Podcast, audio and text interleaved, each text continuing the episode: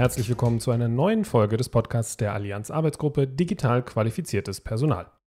In unserer Podcast-Reihe wollen wir Stimmen von ExpertInnen aus den unterschiedlichen Bereichen der deutschen Hochschul-, Forschungs- und Förderlandschaft zum Thema digital qualifiziertes Personal sammeln und natürlich auch die Mitglieder der Arbeitsgruppe und ihre Erkenntnisse und Thesen vorstellen.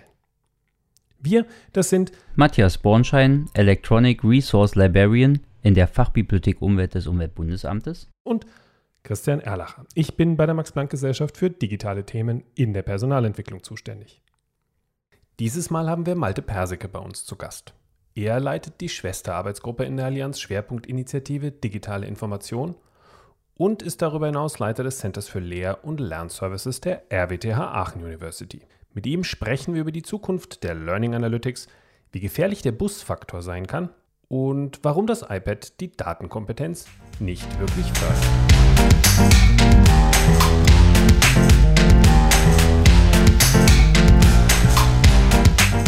Willkommen im Podcast, Herr Persicke. Äh, ich freue mich, dass es geklappt hat. Geben Sie uns doch einfach einen ganz kurzen Einblick in Ihre Vita, in Ihre berufliche Heimat. Ja, ich bin, ich bin Malte Persicke. Ich arbeite derzeit als wissenschaftlicher Leiter am Center für Lehr- und Lernservices, dem CLS, an der RWTH Aachen oder es heißt, glaube ich, richtig, die, die RWTH Aachen University. Und als es, also bevor ich hier hingekommen bin, äh, war, war ich und bin es natürlich weiterhin Psychologe von Hause aus. Ich habe in Münster Psychologie studiert, habe dann in Mainz promoviert und auch dort habilitiert und war in der Psychologie immer sehr im Bereich so Statistik und Methodenlehre unterwegs und habe dann natürlich auch die Aufgabe gehabt zu lehren. Ähm, und man kann sich vorstellen, dass Statistik und Methodenlehre jetzt nicht unbedingt die beliebtesten Fächer in der Psychologie sind. Das sind so eher die Fächer, die man als Studierender, glaube ich, sehr, sehr gerne schnell abhaken möchte und möglichst unbeschadet da durchläuft. So war zumindest meine eigene Erfahrung in meinem Studium auch. Und ich habe mir immer gedacht, das, das muss besser gehen. Ähm, wir müssen Statistik irgendwie besser an den Mann und die Frau bringen können, als wir das aktuell tun. Mm, und dann habe ich angefangen, mich zum ersten Mal mit Lehre zu beschäftigen äh, und äh, habe dann angefangen, angefangen, Videos zu machen, mein Lehrkonzept umzustellen, digitale Prüfungen einzuführen und so weiter. Das war alles vor 2012. Und dann habe ich in 2012 äh, den Ars Legendi-Preis für, wie hieß es, exzellente Lehre in den Sozialwissenschaften bekommen. Und von da sozusagen hat sich dann meine eigentlich als eher in der ja, psychologischen Forschung angelegte wissenschaftliche Karriere ganz stark gewandelt hin zu, zur Entwicklung von mehr und mehr Interesse, Expertise und so weiter auf dem Gebiet der Hochschullehre. Und das ist auch der Grund, warum ich dann irgendwann eben an der RWTH gelandet bin, äh, als hier im Center wissenschaftlicher Leiter, weil es der RWTH eben einfach darum ging, die Lehre, die wir hier machen, auch wissenschaftlich beforschen zu lassen. Und das mache ich jetzt seit 2019 und bin extrem glücklich hier. Bevor wir tatsächlich in das eigentliche Gespräch und den eigentlichen Podcast einsteigen, möchten wir tatsächlich immer noch ein bisschen mehr von Ihnen persönlich wissen. Und deswegen haben wir uns eine Rubrik ausgedacht, die heißt Alle guten Dinge sind drei. Ich äh, stelle Ihnen jetzt drei Fragen, die Sie gerne mit drei Worten jeweils beantworten dürfen. Die erste Frage, Malte Persike beschreibe ich in drei Worten mit. Enthusiastisch, begeisterungsfähig, interessiert. Die zweite Frage, Digitalisierung bedeutet für mich. Viel Arbeit, neue Rollen, das waren schon vier Worte. Aber gut, wir okay. fassen das zusammen. Viel Arbeit, neue Rollen und die Zukunft. Und mal gucken, ob Sie da mit drei Worten auskommen. Gute Lehre ist für mich begeisternd, digital und ein, eine gute Mischung. Super. Vielen Dank, Herr Persicke. Gerne. Das war, wenn, hoffentlich war das der schwierigste Teil im Podcast. Das können wir Ihnen versprechen, Herr Persig. Sehr gut. Sie haben ja jetzt schon eine ganze Menge über sich gesagt, über Ihre Vita und auch äh, Persönliches, aber Sie sind natürlich auch Vorsitzende der Arbeitsgruppe 5, Digitales Lehren, Lernen und Vernetzen, der Allianz Schwerpunktinitiative Digitale Information. Und das ist ja quasi unsere Schwesterarbeitsgruppe. Äh, womit beschäftigen Sie sich derzeit in dieser AG? Wir haben, also das ist eine AG, die äh, erst für die, für die aktuelle Runde äh, der Allianzinitiative ins Leben gerufen worden ist. Vorher gab es eine Arbeitsgruppe mit dem Fokus tatsächlich auf, die, auf das Lehren und das Lernen so in der Form nicht. Und ich glaube, unsere Arbeitsgruppen, ähm, die unterscheiden sich vor allem im Fokus der Lernenden, auf die wir uns konzentrieren, während das bei Ihrer Arbeitsgruppe der AG6 ja vor vor allem die wissenschaftliche Weiterbildung ist von Personal, ist es bei uns tatsächlich eher die Lehre. Wir haben angefangen damals uns überhaupt erstmal über unsere Aufgabe Gedanken zu machen, weil wir natürlich gar nicht so genau darüber orientiert waren, welche der Allianzorganisationen eigentlich überhaupt mit Lehre für Studierende oder gerade sagen wir mal frisch von der Hochschule kommende Personen beschäftigt sind. Also haben wir zuallererst gedacht, wir brauchen mal einen Status, äh, mal, mal eine Statuseinschätzung, äh, wie häufig eigentlich tatsächlich die Allianzorganisationen in Kontakt mit Lehre kommen. Deswegen haben wir einen, einen Fragebogen erstellt und unter allen Allianzorganisationen geteilt, haben da auch ganz gute Rückmeldungen bekommen, der uns so ein bisschen so ein Bild vermittelt hat, in welchen der, der, der Partnerorganisationen eigentlich Lehre für Studierende überhaupt eine Rolle spielt. Das sind einige, aber nicht alle. Und von daher ist es bei uns eben nicht nur ein Fokus auf, auf eine bestimmte Personengruppe, nämlich die Studierenden oder gerade aus dem Studium herauswachsenden Personen, sondern es ist auch eher eine Auswahl der Allianzorganisationen, die wir in den Blick genommen haben.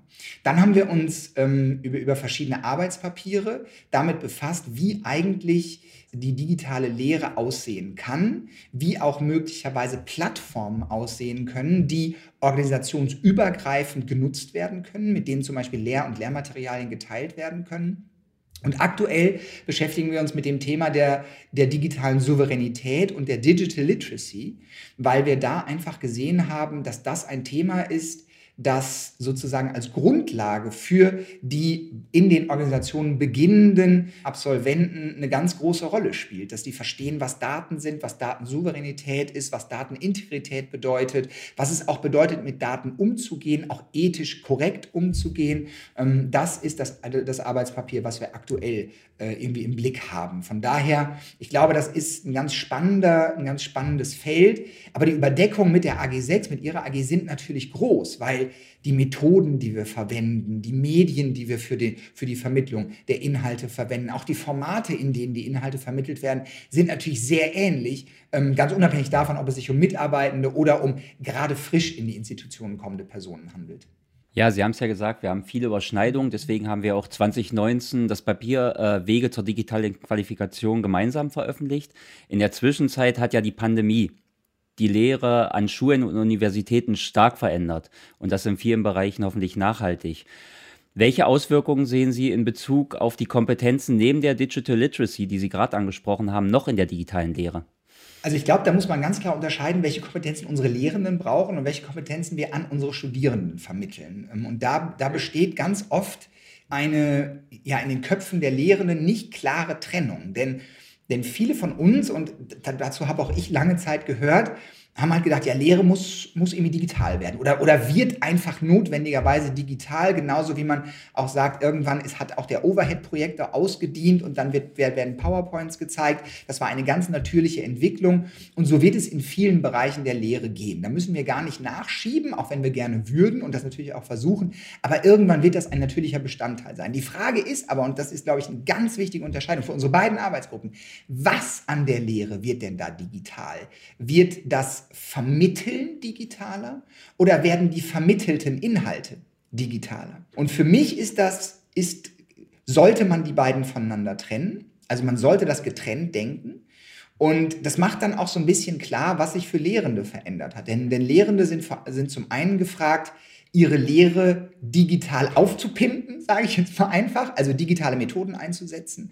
Gerade in der Pandemie wurden viele digitale Tools ausprobiert, so digitale Whiteboards, kollaborative Methoden. Wir alle kennen Zoom oder, oder WebEx, Tools, die es einfach ermöglichen, an geteilten Dokumenten von entfernten Orten zu arbeiten. Also ganz viele Dinge, die wir einführen mussten, um unsere Studierenden überhaupt zum Zusammenarbeiten zu kriegen.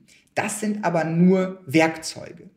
Die Frage, die wir uns auch stellen müssen, ist, welche digitalen Lerninhalte müssen wir denn vermitteln? Wie verändern sich denn die Jobs, in die unsere Studierenden mal gehen werden? Und welche Digitalkompetenzen werden die brauchen? Denn nur dadurch, dass ich ein Lehrvideo machen kann, sind meine Studierenden noch lange nicht in der Lage, selbst digitale Tools für ihren Job einzusetzen. Ich glaube, dazwischen muss man eine klare Grenzlinie ziehen. Und während wir den ersten Teil, die Digitalisierung des Lehrens, ganz gut hingekriegt haben und hoffentlich, Sie haben es gerade gesagt, auch nachhaltig zumindest einen Teil davon weiter ausbauen können, ist es bei den digitalen Inhalten, die wir als Lernziele vermitteln, da sieht es, glaube ich, im Augenblick noch so ein bisschen unklar aus. Also vieles ist schon da, aber da finden sich viele Fächer gerade erst. Und da finden sich in meiner Wahrnehmung auch viele Allianzorganisationen gerade erst, dass man sich Gedanken darüber macht, was müssen wir denn an Digitalkompetenzen unseren Mitarbeitern mitgeben, damit die sinnvoll im immer stärker digital werdenden Forschungsprozess sich bewegen können?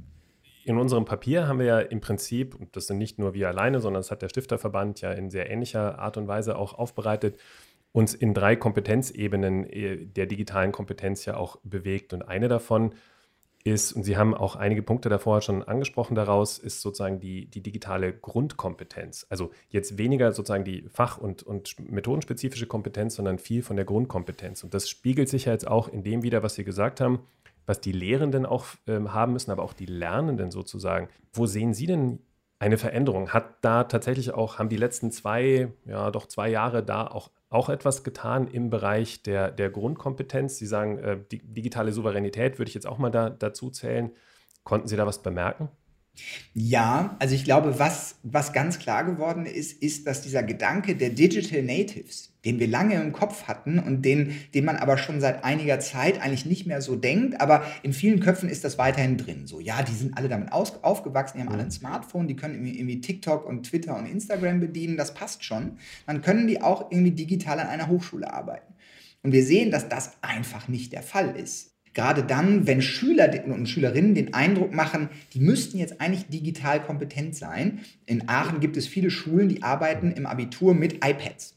Da denkt man, oh, ist ja super, die haben mit iPads gearbeitet. Wenn die dann aber an die Hochschule kommen und man denen sagt, kopier mal eine Datei von A nach B und benenn die dann um. Dann gucken die einen an und sagen, what, Datei von A nach B kopieren, keine Ahnung, was das ist. Weil einfach dieser, diese, diese Ebene einer, einer Computerbedienung ist im iPad von, vom User entfernt. Da kommt der User nur sehr schwer dran und die meisten, die mit sowas arbeiten, müssen das nicht tun. Und da haben wir einfach gemerkt, dass vieles, von dem wir geglaubt haben, dass es selbstverständlich ist, eben gar nicht so selbstverständlich ist. Gerade dann, wenn man mit Daten arbeitet. Also wenn man mit, wenn man mit irgendeinem digitalen Whiteboard arbeitet, sowas wie Miro zum Beispiel oder auch Padlet, das können die Studis. Da brauchen die keine Einführung, da zeigt man denen einmal zwei Minuten und dann können die das wahrscheinlich besser als wir. Sobald es aber darum geht, mit Daten, mit Forschungsdaten zu arbeiten, die vernünftig zu managen, mit Metadaten zu versehen, zu verstehen, wie man die vernünftig ablegt, wie man die archiviert, wie man die auch zugreifbar macht und so weiter, wie man sich vernünftige Dateibenennungsschemata ausdenkt oder auch wie man mit einer Datenbank arbeitet, wenn, wenn, wenn die eigene Organisation eben die Daten nicht mehr auf Festplatte, auf, in einfachen Dateien speichert, sondern, sondern in, in einer Datenbank. Das fehlt weitgehend. Und ich glaube, da gibt es ein Gap, eine Lücke, die wir so langsam beginnen zu füllen, wo wir uns aber alle klar sein müssen, das kommt nicht natürlich in den Köpfen der Schülerinnen und Schüler mit, die, die eben an, an, an die Hochschulen kommen. Und so wie Studiengänge ausgerichtet waren, ist es auch nicht notwendigerweise gesagt, dass die Studierenden das dann können werden, wenn sie äh, zum Beispiel auf ihren Abschluss zugehen. Also ich glaube, da müssen wir aktiv werden und, und den Studierenden solche Kompetenzen vermitteln. Datenkompetenzen, Digitalkompetenzen, Toolkompetenzen, das ist wichtig, dass Studierende das lernen. Und da ist meine Erfahrung, dass halt ganz viele Lehrende sagen, boah, das ist irgendwie, das gehört nicht an, an, an eine Hochschule. Also den Leuten zum Beispiel eine Programmiersprache beizubringen, das ist, das ist nicht meine Aufgabe. Ich will die Inhalte beibringen und nicht Programmieren beibringen. Ähm, aber das kann man so aus meiner Sicht nicht halten, sondern auch das Erlernen eines Tools. Bei den Architekten kann das irgendeine Konstruktionssoftware sein. Bei uns in der Forschung kann das, kann das eine Software wie R oder Python oder MATLAB oder Julia oder so sein. Ähm, da, das müssen wir den Studierenden beibringen, um sie da kompetent zu machen. Da können wir nicht davon ausgehen, dass sie das schon können und, und, und sich das selber drauf zu schaffen, ich glaube, das kann nicht der Anspruch äh, einer Hochschule und auch nicht einer Forschungsorganisation sein, den Leuten zu sagen, macht das mal selber. Ähm, ich glaube, da brauchen wir Unterstützungsangebote und die fehlen zum Teil noch. Das wäre also sozusagen der Teil der Digitalkompetenzen der Lehrenden, die Sie vorher angedeutet haben. Ja, das ist auch ein anderes Verständnis, glaube ich. Also während wir früher davon ausgehen könnten, konnten Papier und Bleistift kann jeder bedienen sozusagen, ähm, ist es halt bei Software nicht mehr notwendigerweise der Fall. Ähm, ich glaube, man, man sollte sich als Lehrender sehr gut anschauen, welche Software man, man einsetzt mit den Studierenden und ob diese Software eine Schulung erfordert. Und das ist an den, an den Allianzorganisationen nie, nicht anders. Wenn da mit bestimmten Software gearbeitet wird, MATLAB, Python oder so, dann können wir nicht davon ausgehen, dass das notwendig notwendigerweise als Kompetenz mitgebracht wird. Und wir können auch nicht davon ausgehen, dass die Personen in der Lage sind, sich das selbst drauf zu schaffen. Sondern ich glaube, wir brauchen da Wege, um eben diese, diese Digitalkompetenz aufzubauen. Das heißt aber, dass wir, dass wir als Lehrende die haben müssen. Und darüber hinaus müssen wir das Verständnis dafür haben, dass man das nicht einfach von den Leuten erwarten kann. Und dass das in einer natürlichen Weise in einen Lehrplan, in ein, in ein Curriculum eingebaut werden sollte. Das ist ja dann auch noch eine andere Kategorie, die wir im Papier auch beschrieben haben, auch Teil des digitalen Mindsets. Also das Thema Offenheit, das Thema Verständnis für Notwendigkeiten etc. Konnten Sie auch hier schon eine Veränderung feststellen, allein schon über die Erfahrung, die Sie an den Hochschulen als Lehrende auch gemacht haben über die letzten zwei Jahre, dass sich da tatsächlich was schon getan hat in dieser Richtung? Ja, also ganz, ganz eindeutig. Und das macht sich für mich am meisten bemerkbar, wenn es um die digitalen Prüfungen geht. Ähm, wir in Aachen prüfen, haben zumindest jetzt im letzten Sommersemester äh, komplett online geprüft. Das heißt, es gab fast keine Präsenzklausur, sondern es ist alles über unser E-Prüfungssystem Dynexite gelaufen. Und das hat alles sehr, sehr gut funktioniert. Ähm, aber natürlich war das zum einen ein Umstellungsaufwand und es ist auch an vielen Stellen für die Studierenden ein Bruch sichtbar geworden zwischen den Lerninhalten, die sie vorher vermittelt, in der, und, und der Form, in der die Lerninhalte vorher vermittelt worden sind, und der Form der Prüfung. Ähm, und, ich, und, und da wird vielen Lehrenden und auch vielen Studierenden ganz dramatisch zum Teil klar, dass das Lehrkonzept und das Lernkonzept die Studierenden nicht auf eine digitale Prüfung vorbereitet hat. Das wird, ähm, das wird umso klarer, je stärker so eine Prüfung auch toolbasiert ist. Zum Beispiel ist es bei mir in der Statistik so, dass die Studierenden ihre Prüfung mit, mit der Statistiksoftware R schreiben. Also die Prüfungsdatei selbst ist ein R-Skript und das wird dann bearbeitet und abgegeben. Um das zu können im Rahmen einer elektronischen Klausur muss vorher sehr viel passieren.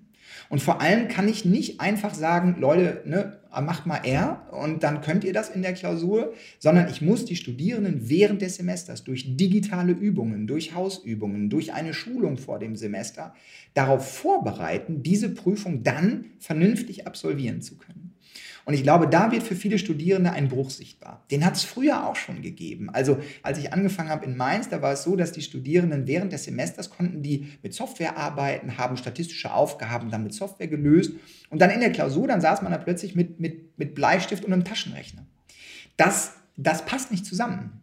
Und, und eben diesen Bruch, den merken wir, wenn es in die digitale Prüfung geht, ganz besonders. Und zwar sowohl die Studierenden als auch die Lehrenden. Und da werden dann Klagen hörbar, dass eben Studierende sagen, wir sind darauf nicht ordentlich vorbereitet. Dass Lehrende sagen, der Prüfungsausfall ist schlechter als früher. Und dann müssen wir sagen, ja, das liegt daran, dass du eben Lerninhalte, Lernformen und Prüfungsinhalte nicht aufeinander abgestimmt hast.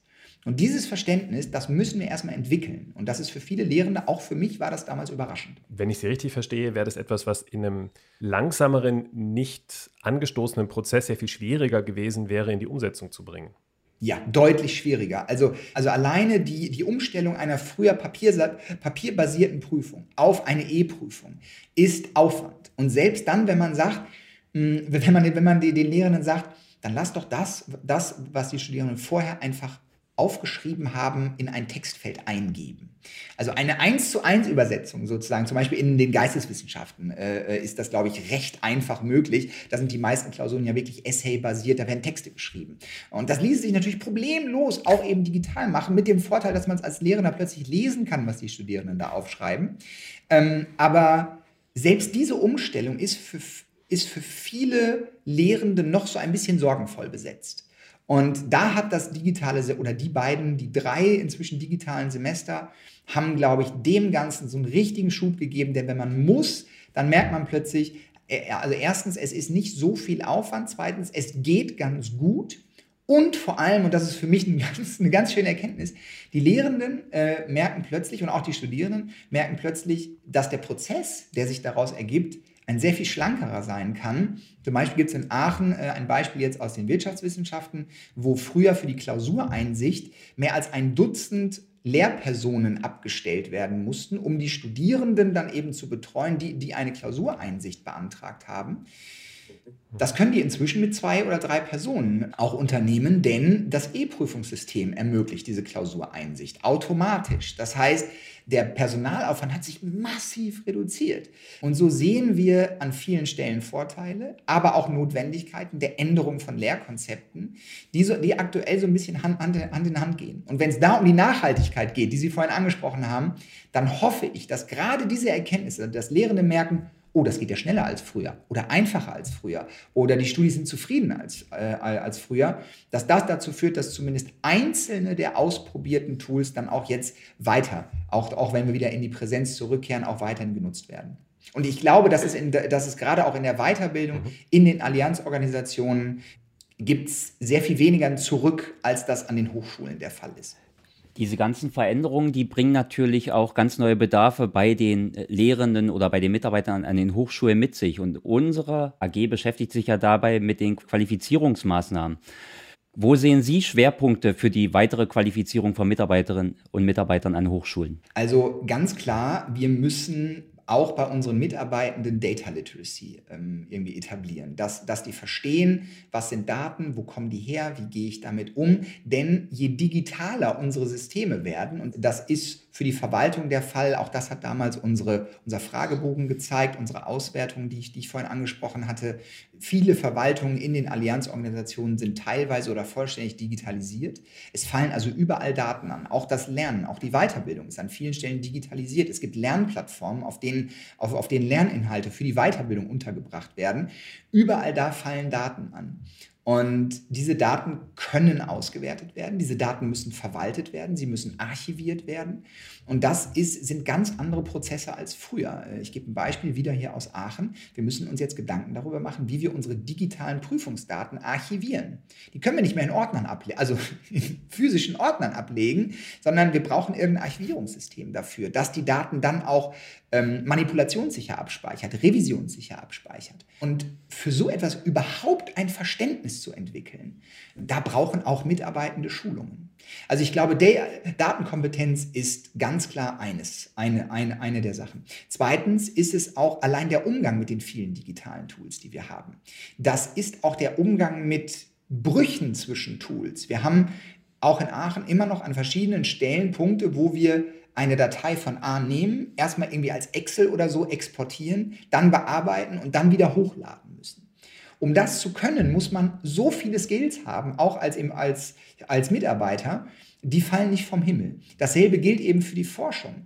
Äh, diese digitalen Forschungswege überhaupt unternehmen zu können, Open Science betreiben zu können, also die Plattformen nutzen zu können, die eben dafür notwendig sind, um offene Forschung zu ermöglichen, die, die Data Repositories, die, die man da bedienen muss, aber auch neue Methoden in der Forschung überhaupt anwenden zu können. Das heißt, wenn es neue digitale Forschungsinstrumente gibt sozusagen, das fällt nicht vom Himmel. Und da brauchen wir Schulung. Und das können wir den Mitarbeitern meines Erachtens nicht einfach so vor die Füße werfen. Und da können wir uns auch, auch, auch eben nicht, nicht darauf verlassen, dass es da so einen Person-zu-Person-Wissenstransfer gibt. Denn wir sehen das an ganz vielen Stellen, auch in unseren Allianzorganisationen, dass die Expertise über bestimmte Dinge bei einzelnen Mitarbeitern in den Köpfen verankert ist. Da sprechen wir in Aachen immer vom, vom, vom Busfaktor, also wie viele Personen müssen vom Bus überfahren werden, damit das Ganze zusammenbricht. Und der ist an vielen Stellen eins. Und das ist ein Problem. Und, das, und also von daher müssen wir, glaube ich,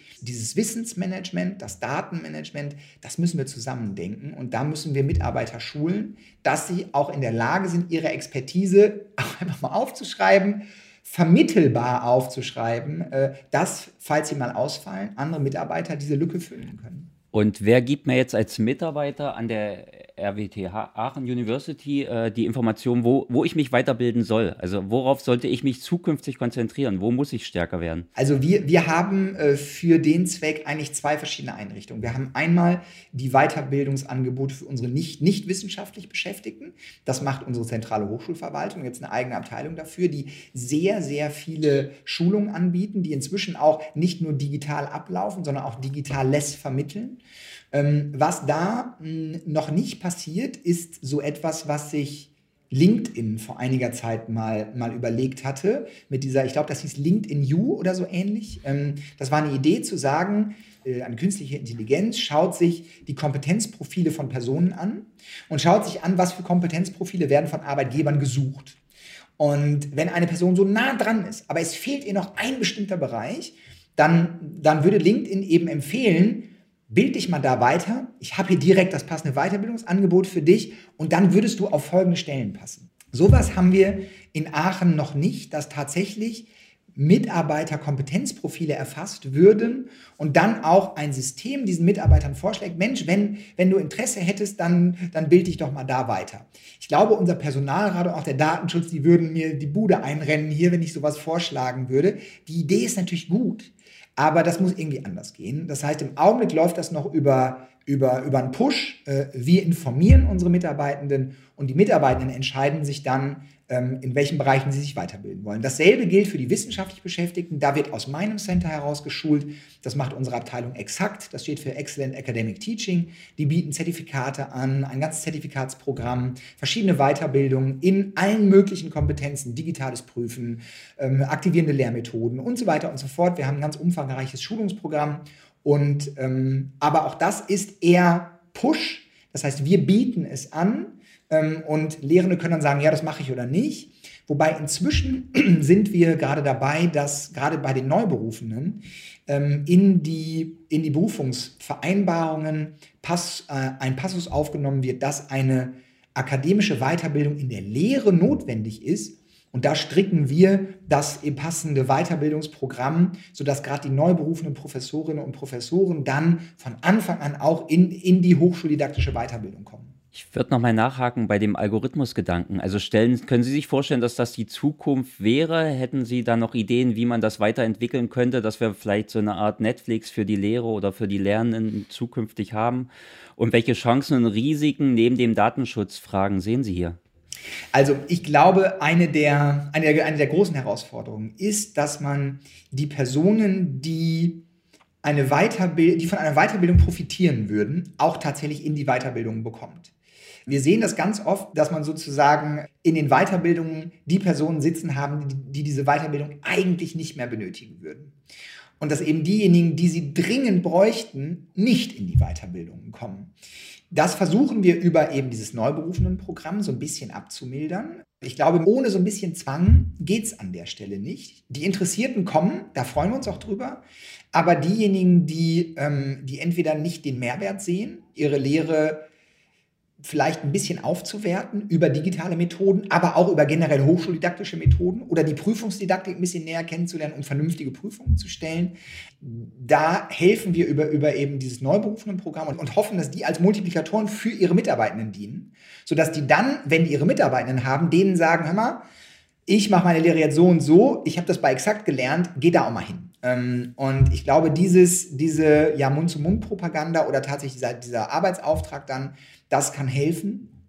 Das Risiko ist natürlich ganz klar, dass, und das wissen wir in den Allianzorganisationen, glaube ich, am besten, die akademische Karriere wird vor allem im Augenblick immer noch durch die Forschung gespeist. Und natürlich kostet Lehre Zeit. Und Lehre neu zu machen, kostet noch mehr Zeit.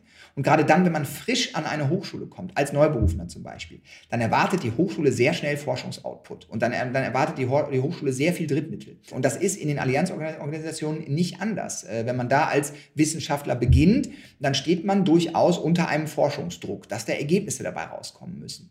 Und da ist die Lehre oft, äh, gerade, in, in der Anfangszeit, tatsächlich ein ja, Lastfaktor, den man so weit wie möglich minimieren möchte, um die Erwartungen der Hochschule dann auch zu erfüllen. Äh, da habe ich kein Patentrezept, wie das funktionieren kann.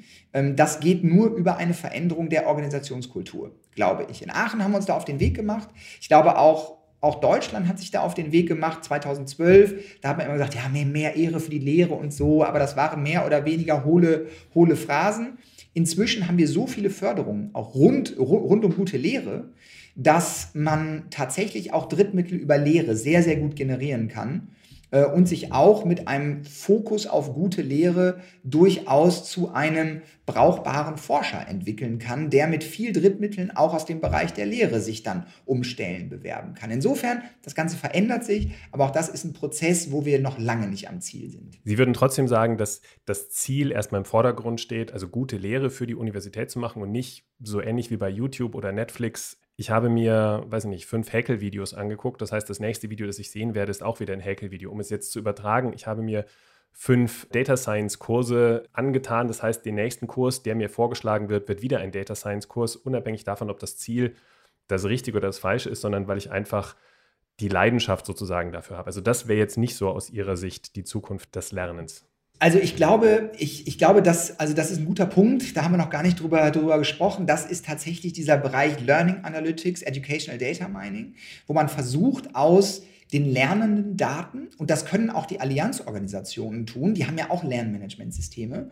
Und da kann man sich ja anschauen, wenn, wenn eben genügend Lern- und Leistungsdaten dann auch produziert worden sind, kann man natürlich schauen, in welchen Bereichen hat ein Mitarbeiter besonders viel Zeit investiert oder besonders gute, zum Beispiel Testleistungen erbracht, wenn man so Selbsttests einbaut und so weiter. Und, und dann kann man sich eine von zwei Dingen überlegen. Entweder kann man sagen, da braucht er keine Weiterbildung mehr, äh, sondern wir konzentrieren uns auf eben die Dinge, die, die noch fehlen. Oder man kann sagen, Mensch, wenn das für, für ihn oder sie sozusagen der Bereich der Expertise Weiterbildung ist, dann bieten wir noch mehr Kurse von der Qualität an. Das ist auf jeden Fall einer der Wege der Zukunft. Das ist das Thema Learning Analytics, wo es eben darum geht, lernende Daten zu nehmen und damit das Lernen selber zu verbessern. Äh, in Aachen haben wir eine ganze Reihe von Projekten, die sich rund um, um eben diesen Bereich drehen. Noch nicht für Mitarbeitende, sondern erstmal nur in Anführungszeichen für Studierende, ist aber aufwendig genug.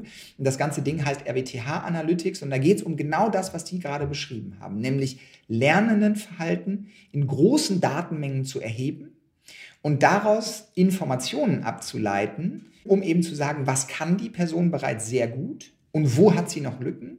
Und dann Lernmaterialien so zuzuschneiden, dass wir sagen können, mach mal mehr von X, damit du dich da dann weiterbilden kannst. Das kann zum Beispiel im Bereich von Quizzes der Fall sein, dass wir merken, bestimmte Bereiche sind noch offen. Und dann gibt es eben mehr Fragen aus dem Bereich, bis eben alle Bereiche abgedeckt sind. Das können aber auch Empfehlungen sein, wobei die, ich glaube, die Datenschutzbeauftragten sind sehr, sind sehr äh, heikel, was Empfehlungen anbetrifft. Also Studierenden auf Basis ihres Studienverhaltens zu sagen, mach mal Folgendes, ist keine gute Idee. Was man aber durchaus machen kann, ist zu sagen, andere Studierende in deiner Lage haben Folgendes getan. Sowas wie an, andere Kunden bei Amazon haben, haben Folgendes gekauft. So, das ist, glaube ich, sehr okay und das wäre für mich die Zukunft, mhm. dass wir uns anschauen, Studienverläufe, was sind erfolgreiche Studienverläufe, was sind nicht erfolgreiche Studienverläufe, worin unterscheiden die sich und wie können wir Frühwarnsysteme etablieren, die es eben ermöglichen, Studierenden, die einen eher dysfunktionalen Studienverlauf zeigen, wieder auf den richtigen Weg zu bringen. Also das ist ein, einer der Bereiche, wo wir, glaube ich, ganz intensiv gerade daran arbeiten. Nicht nur die RWTH, auch ganz viele andere Hochschulen sind bei Learning Analytics ähm, weit vorne. Lange Zeit hat der Datenschutz uns da einen Strich durch die Rechnung gemacht oder wir hatten das Gefühl, dass der Datenschutz uns einen Strich durch die Rechnung machen würde. Inzwischen merken wir aber, es geht auch im Einvernehmen mit dem Datenschutz. Und äh, ich glaube, in Deutschland hat das Thema inzwischen an Fahrt aufgenommen. Vor fünf Jahren hätte ich, hätte ich das so noch nicht gesagt, aber ich glaube, aktuell sind diese personalisierten Lernpfade, die durch Algorithmen eben dann generiert werden, sind auf dem Vormarsch. Ist ein ganz klares Ja. Vielleicht nochmal zu den Inhalten zurück. Wir haben jetzt viel darüber gehört, wie Sie auch an der RWTH Aachen Lernenden sozusagen Unterstützung zukommen lassen und wie sie ihre, ihre Studiengänge auch ähm, meistern können. Jetzt aber nochmal dazu zurück, woher wissen Sie eigentlich, welche Kompetenzen Sie eigentlich vermitteln müssen? Also woher wissen Sie heute, was Sie morgen im Lehrangebot haben müssen? Das ist eine extrem gute und extrem schwierige Frage. Das betrifft uns, glaube ich, genauso wie die Allianzorganisationen, die ja auch, äh, wenn sie Weiterbildung anbieten, dann hat diese Weiterbildung ja in aller Regel zwei Ziele. Also das ist entweder das Onboarding, dass, dass eben Mitarbeitende auf ja Technologien zum Beispiel vorbereitet werden, die bereits existieren. Das ist, das ist die eine Seite. Aber es gibt natürlich auch, auch, auch eben halt genauso die Frage, wohin forschen wir denn in fünf Jahren und was müssen wir dafür jetzt vorbereiten? Da gibt es ja dieses äh, schöne Zitat, wir bereiten aktuell die Studierenden auf Technologien vor, die noch niemand kennt und von denen wir nicht wissen, wie sie aussehen werden. Das ist schwierig, das geht nicht. Äh, und deshalb hat, glaube ich, der Stifterverband eine gute Idee gehabt, diese Future Skills zu definieren und zu sagen, das ist etwas, das auf jeden Fall benötigt wird. Wir brauchen digitale Werkzeugkompetenz, wir brauchen aber auch Kommunikationskompetenz, wir brauchen Problemlösekompetenzen, wir müssen ethisch kompetent sein, wir brauchen Datenkompetenz und so weiter, wir brauchen Algorithmenkompetenz. Das ist, glaube ich, allgemein genug, um zu sagen, das bereitet einen vor auf eine digitale Zukunft, wie auch immer die aussehen wird. Das ist, glaube ich, das, das ist unbestritten. Da sprechen wir aber noch nicht über die Fachinhalte. Und die Fachinhalte sind, sind, sind da, glaube ich, ganz was anderes. Und da stehen viele unserer Fächer vor dem großen Problem, dass es einfach immer nur mehr wird. Äh, also das heißt, unsere Maschinenbauer zum Beispiel, wenn wir denen jetzt kommen und sagen, ey, wir brauchen aus dem Bachelor 10 ECTS-Punkte, ähm, um da Data Literacy vermitteln zu können, dann sagen die uns, keine Chance, ist kein Platz mehr, ist überhaupt kein Platz mehr, ähm, weil einfach das Curriculum voll ist. Und es ist deshalb so voll, weil über die Jahre einfach immer mehr dazugekommen ist. Und wir alle nicht genau wissen, welche Zöpfe wir abschneiden können und welche nicht. Manchmal ist es offensichtlich, aber an ganz vielen Stellen wissen wir es auch einfach nicht genau.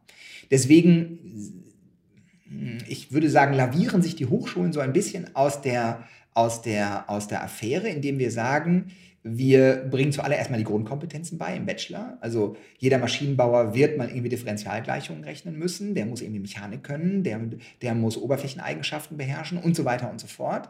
Das sind so die Grundlagen. Aber wenn es dann so in den Master geht, wenn es um Vorbereitung auf Forschung geht und auch auf innovative Forschung, ich glaube, dann sind wir sehr schnell raus aus einem vorbereiteten Lehrkonzept. Da, da spielen dann auch zum Beispiel sowas wie Lernvideos oder so keine Rolle mehr. Das heißt, bestimmte Methoden fallen dann einfach weg, weil sich die Inhalte so schnell ändern.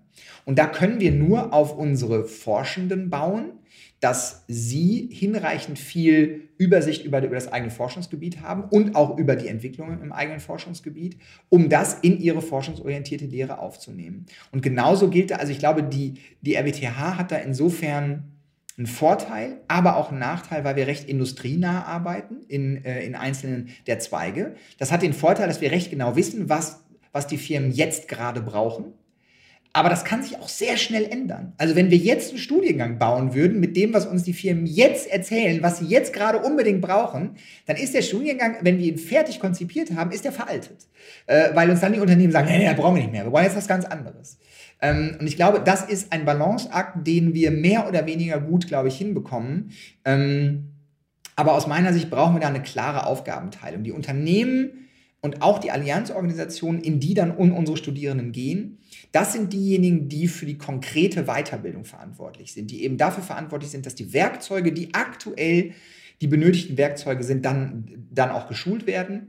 Wir an den Hochschulen können, glaube ich, eher versuchen, den theoretischen Unterbau so gut wie möglich zu vermitteln, damit die Inhalte der Arbeit dann irgendwie klar sind. Ähm, aber das ist aus meiner Sicht ein ganz schwieriges Geschäft. Dann noch gleich die Gerätchenfrage hinterher. Wie macht man das dann am besten innerhalb der Allianz, dass man genau diese, diese Verbindung richtig aufbauen, herstellen kann und auch dauerhaft aufrechterhalten kann? Also für mich ist, gibt es, ähm, wir haben das damals mal bezeichnen als diese horizontale und, und, und die vertikale Integration. Ich glaube, es ist ganz wichtig, dass die Allianzorganisationen vertikal auch in die Hochschulen hineingehen. Das tun Einzelne von, von uns, tun das, andere noch nicht in dem Maße. Aber ich glaube, das ist ein guter Weg, auch an Hochschulen mit dort Forschenden zusammenzuarbeiten, Seminare anzubieten, äh, auch, äh, auch zum Beispiel Masterarbeiten gemeinsam zu betreuen. Also einfach diese, diese, diese vertikale Integration in die Hochschule hinein vor allem in, das, in, den, in, den, in die Endphase des Masterstudiums hinein so ein bisschen auszudehnen, weil ich glaube, dann kann man das gegenseitig austarieren. Was möchten die Forschenden an Hochschulen vermitteln? Was wollen die Forschungsorganisationen von ihren Absolventen sehen? Ich glaube, da ist dann ein Aushandlungsprozess, ganz gut möglich. Vor allem ist es ja so, dass ganz viele Forschende, die in den Forschungsorganisationen arbeiten, auch gleichzeitig noch ihren Job an der Hochschule erfüllen. Also insofern, ich glaube, das ist ganz, ganz wichtig, dass man da die Studierenden frühzeitig mitnimmt und nicht sagt, gebt uns mal Absolventen und dann machen wir irgendwas damit. Ich glaube, das ist, das, das ist nicht der richtige Weg. Das ist, diese, das ist die vertikale Integration. Horizontale Integration würde für mich bedeuten, dass man Schulungsangebote teilt. Ich glaube, das ist ein ganz, ganz wichtiger Punkt, dass nicht alle Organisationen einfach für sich dann Schulungsangebote entwerfen und dann guckt man mal und jeder hat sein eigenes Lernmanagementsystem und so weiter und so fort, sondern zu versuchen, gemeinsame Plattformen zu entwickeln, auch eben Inhalte zu teilen zwischen den Organisationen, Netzwerkarbeit auch in der Fort- und Weiterbildung zu betreiben. Wir haben das in unserer Umfrage gesehen, dass dass auch der, der Status der Professionalisierung der Weiterbildung in den Allianzorganisationen ganz unterschiedlich ist. Einzelne haben ein Zentrum für Weiterbildung, bei anderen ist das eher dezentral organisiert. Und ich glaube, da brauchen wir unbedingt, unbedingt Vernetzung zwischen diesen für die Weiterbildung verantwortlichen Personen, aber auch Einrichtungen innerhalb der Organisationen, um da eben diese horizontale Integration zu schaffen. Und vor allem auch immer halt mit diesem Gedanken, nicht jeder muss alles selber machen, sondern wahrscheinlich sind viele, viele der Probleme, die, äh, die zum Beispiel die, die, äh, die Helmholtzer haben, genau dieselben wie auch die Fraunhofer haben. Und da kann man durchaus, glaube ich, auch mal gemeinsame Angebote machen. Und das tun sie ja auch. Und von daher ist das, glaube ich, genau der richtige Weg. Herr Persicke, vielen, vielen Dank für das Gespräch äh, und jetzt auch für den Appell zur Zusammenarbeit, zur Kooperation, auch mal über den Tellerrand der eigenen Institu Institution hinauszugucken. Am Ende wollen wir natürlich noch ein bisschen mehr über Sie erfahren. Deswegen hätte ich jetzt noch mal drei kurze Fragen an Sie, die Sie diesmal gern mit mehr als drei Worten beantworten können. Okay. Und die erste Frage wäre, welchen Skill würden Sie an sich verbessern? Oh, bei mir, ich würde sagen, auf, auf, auf jeden Fall Geduld. Das, daran muss ich arbeiten. Ähm, äh, und vor allem bei mir selber. Äh, das ist, glaube ich, ein Skill, den ich, den ich sehr, sehr gerne äh, also auch irgendwie erweitern würde, ähm, weil, weil man einfach äh, so viele gute Ideen haben kann, ähm, sowohl in der Forschung über Lehre als, als auch in der Lehre selber. Und es, es hakt dann an so vielen Stellen, äh, wo man einfach sagt, boah, jetzt müssten wir doch einfach mal und dieses, dieses einmal ingenieurmäßige Hands-on, wir fangen jetzt an, ähm, das, das geht halt an vielen Stellen so einfach nicht. Und da würde ich bei mir ganz klar an der Geduld arbeiten. Und die Anschlussfrage wäre dann gleich, welchen Skill können sich andere, können wir uns von Ihnen abschauen? Ich glaube, ein Skill vielleicht, vielleicht gar nicht so sehr ein Skill, sondern vielmehr so eine, so eine Grundhaltung, äh, einfach Offenheit gegenüber neuen digitalen Schulungs-, Vermittlungs- und Prüfungsmethoden. Ähm, ich höre ganz oft, ja, es muss doch nicht immer alles digital sein. Und da sage ich, es stimmt, es ist völlig richtig. Es gibt weiterhin sehr gute Vorlesungen, die an der Kreidetafel ablaufen. Aber auch die Kreidetafel, da könnte man durchaus sich ja mal überlegen, ob man vielleicht dann doch mal einen Digitizer verwendet äh, oder auch den Studierenden die Möglichkeit zur Kollaboration gibt. Also das heißt nicht, nicht zu sagen, entweder, entweder analog oder einfach digital, sondern zu sagen, ich bin offen für, für neue Methoden, ich möchte einfach mal Dinge ausprobieren äh, und einfach so daran zu gehen. Also dieses auch sich einfach als Spielkind zu verstehen und zu sagen, ich probiere das jetzt einfach mal. Das wäre schön, wenn wir das in, in, äh, in Hochschulen und auch in die Weiterbildungsorganisationen reinkriegen würden. Dafür muss man aber auch den Raum schaffen. Das ist halt total wichtig. Ne? Das muss auch die, die Organisation einem dann an der Stelle ermöglichen. Das ist ein sehr schöner Skill. Den würde ich mir auf jeden Fall abschauen. Und als letztes die persönlichste Frage, die man heutzutage stellen kann. Was haben Sie zuletzt gegoogelt? Oh, Augenblick. Das, da muss ich ganz gut überlegen. Äh, zuletzt gegoogelt. Den, den, den Speiseplan der Kita unserer kleinen Kinder. Den habe ich zuletzt gegoogelt, weil, weil, weil mir meine Kleine gestern erzählt hat, sie habe, sie habe in, der, in der Kita Pizza, Risotto und Pommes bekommen. Da habe ich gedacht, vollkommen unmöglich. also habe ich, man muss den Speiseplan, man muss den Speiseplan googeln. Äh, und also es gab gestern Fisch. Äh, von daher, also manchmal, manchmal trügt die Erinnerung. Schade, ich wollte schon nach der Kita fragen, ob die auch eine offene Kantine haben. Das wäre, da wäre ich auch re regelmäßig da.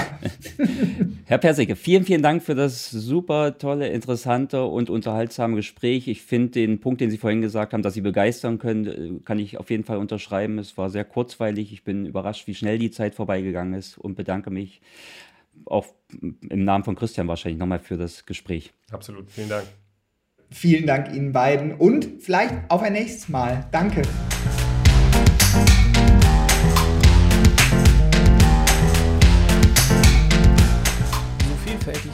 Digitalen Qualifikationen sind, so vielfältig sind auch die Stimmen unserer Gäste. Sie kommen aus Hochschulen, Universitäten, außeruniversitären Forschungseinrichtungen, von Stiftungen und Forschungsförderern. Natürlich finden Sie die Links zu den erwähnten Dokumenten und Ressourcen zum Nachlesen und Vertiefen in den Shownotes. Freuen Sie sich mit uns auf weitere Episoden dieses Podcasts. Ihre Hosts und Christian Erlacher. Matthias Bornschein. Dieser Podcast wird mit freundlicher Unterstützung der Max-Planck-Gesellschaft realisiert.